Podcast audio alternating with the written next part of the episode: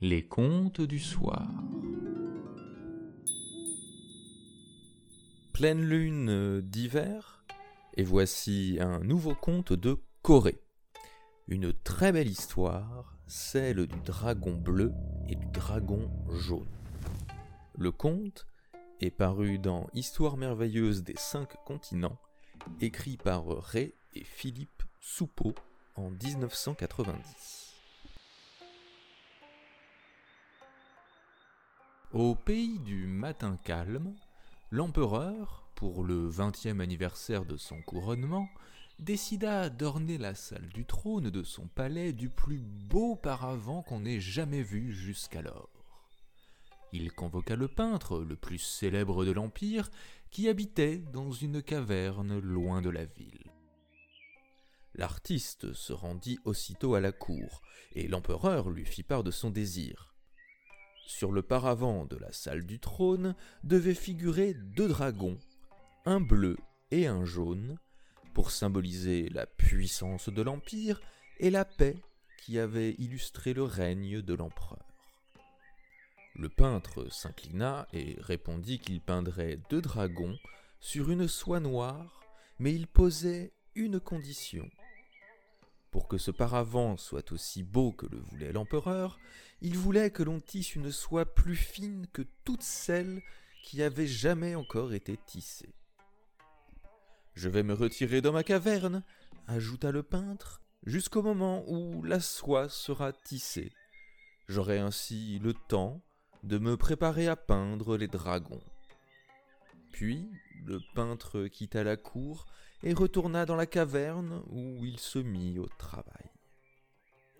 L'empereur donna des ordres pour que la fabrication de la soie la plus fine soit immédiatement commencée.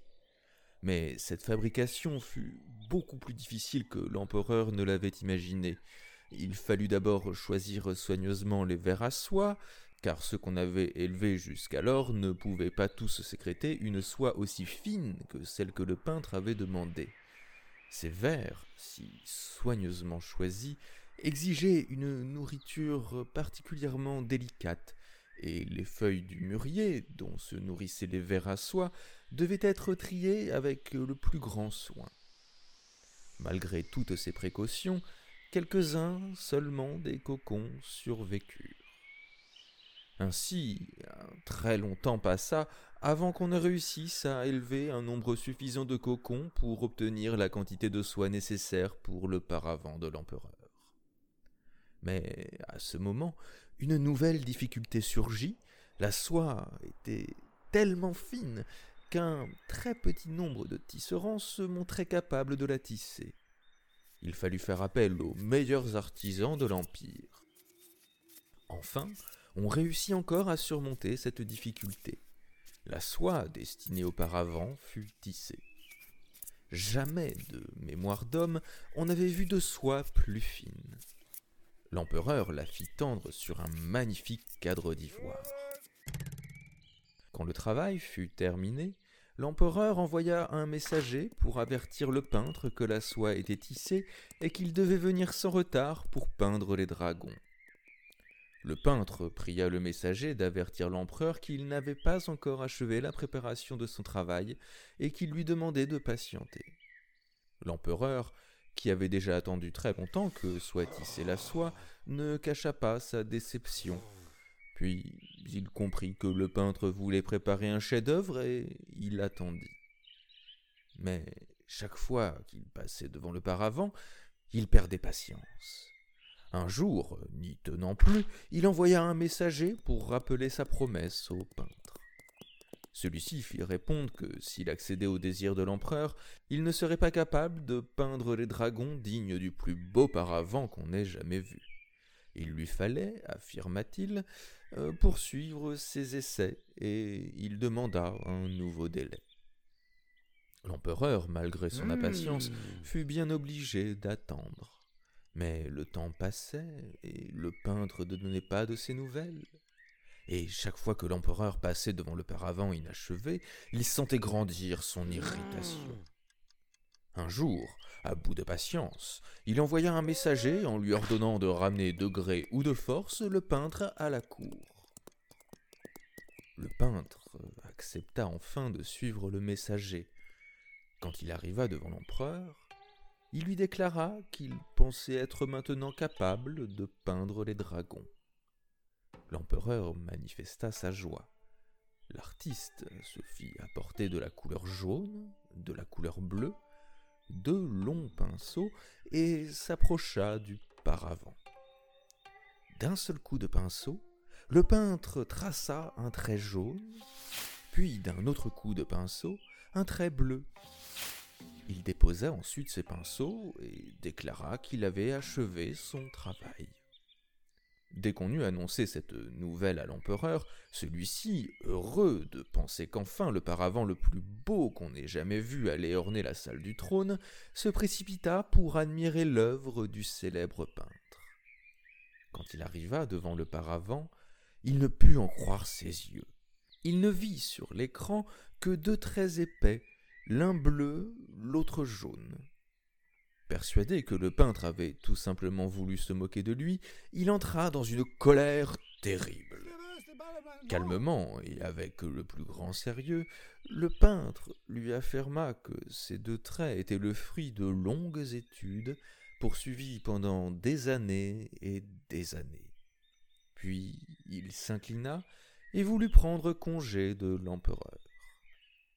Mais l'empereur, hors de lui, toujours persuadé que le peintre avait voulu faire une mauvaise plaisanterie, qu'il avait gâché irrémédiablement la soie merveilleuse dont la fabrication avait demandé tant de temps et tant de soins, donna l'ordre d'arrêter le peintre et le fit jeter en prison.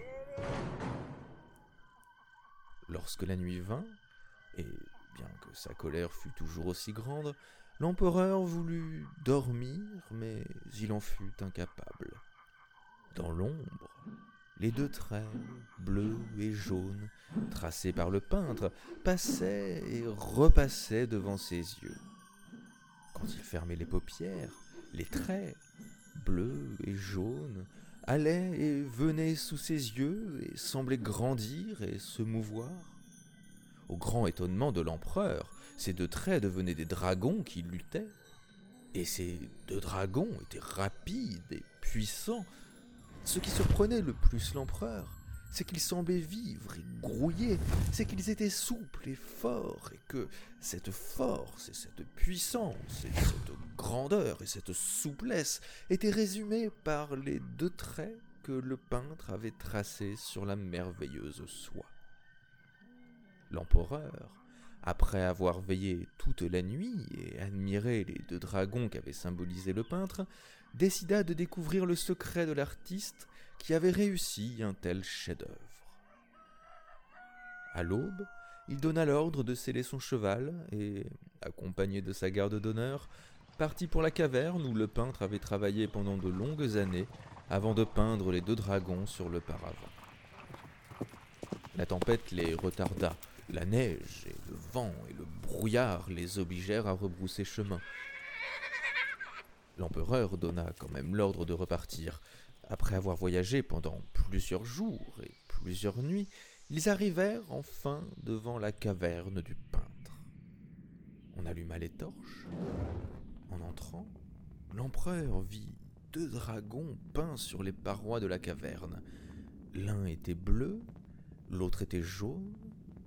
Ils étaient décidés avec la plus grande exactitude. On distinguait chaque écaille chaque dent, et leurs narines jetaient du feu. Chaque détail était représenté en bleu et en jaune. Au bas de cette peinture, une date, celle du jour où l'empereur avait demandé au peintre de commencer à peindre le plus beau paravent qu'on ait jamais vu. À côté de cette peinture, une autre, celle de deux dragons, l'un bleu, l'autre jaune. À côté de cette deuxième peinture, une troisième, puis une quatrième, puis une cinquième, puis une sixième peinture. Toutes les parois de la caverne étaient couvertes de peintures représentant deux dragons, l'un bleu, l'autre jaune. Chaque image était datée. Les années succédaient aux années. À la lueur des torches, l'empereur ne pouvait s'empêcher d'admirer le travail acharné du peintre. Les images succédaient aux images, les esquisses aux esquisses, et chaque mois le peintre simplifiait la peinture des deux dragons, l'un bleu, l'autre jaune. Enfin, après une longue suite de dragons, le peintre avait tracé sur les parois de la caverne deux traits, l'un bleu, l'autre jaune, qu'il avait peints sur le paravent. Dans ces deux dernières images était résumée toute la puissance des innombrables dragons que le peintre avait dessinés pendant de longues années sur les parois de la caverne. L'empereur reconnut les deux dragons du paravent, et il se rendit compte que les dernières images ne pouvaient même pas être comparées à toutes celles qui les précédaient. Au fur et à mesure qu'il regardait ces peintures, l'empereur fut d'abord étonné, puis de plus en plus satisfait, et même à la fin, il devint très gai. Après avoir regardé une dernière fois les deux traits, l'un bleu, l'autre jaune, il donna immédiatement l'ordre de sceller les chevaux car il voulait retourner dans sa capitale. Il avait hâte de faire libérer le peintre pour l'honorer et le remercier parce qu'il lui avait permis de comprendre la puissance et la signification des deux traits, l'un bleu, l'autre jaune, qui symbolisaient les deux dragons. Le peintre fut libéré, et l'empereur fit placer le paravent orné des deux dragons dans la salle du trône. Et chacun reconnut que ce paravent était le plus beau de tous ceux qui avaient été vus jusqu'alors. Deux traits pour exprimer la quintessence de la beauté des formes, des mouvements et des êtres, peut-être est-ce ce que d'aucuns verraient dans l'art contemporain. Prochain compte le 2 mars pour une dernière nouvelle lune d'hiver, après le printemps. Nous nous intéresserons à l'origine de la grande ours. Si ce podcast vous plaît, n'hésitez pas à en parler autour de vous, à commenter, à donner 5 étoiles sur iTunes, à nous suivre sur les réseaux sociaux et sur Patreon, où les contes du soir, podcast à histoire, investit le monde de l'imaginaire.